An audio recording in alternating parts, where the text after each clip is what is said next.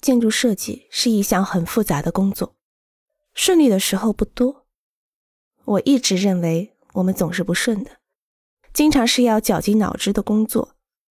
首先是表现上的不顺，往往很难设计出能够超越自己以前做得好的作品，因而时常感到不顺。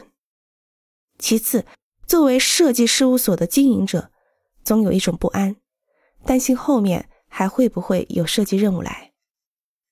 此外，所里的设计人员不能理解我的设计意图时，时常出现难以按照我的想法顺利进展的问题，出现不可预料的事件。我有时候甚至很害怕到事务所里去。其实昨天就发生了使人难以置信的事情，我现在还在发懵。神户县立美术馆的施工结成了以五大公司为首的联合体竞标。A 公司施工队夺标，正式签约要在一个月后。在这期间，构成联合体的几家公司中，如果有一家出现伤亡事故，就要重新竞标。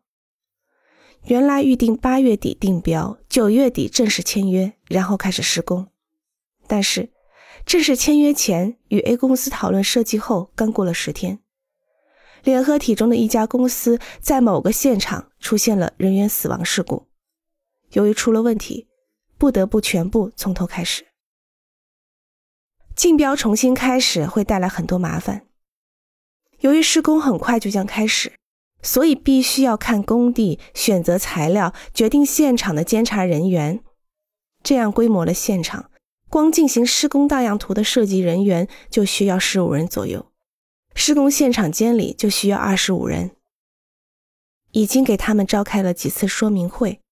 好不容易安排的差不多了，联合体的一家公司出现了预料不到的事，不得不重新竞标。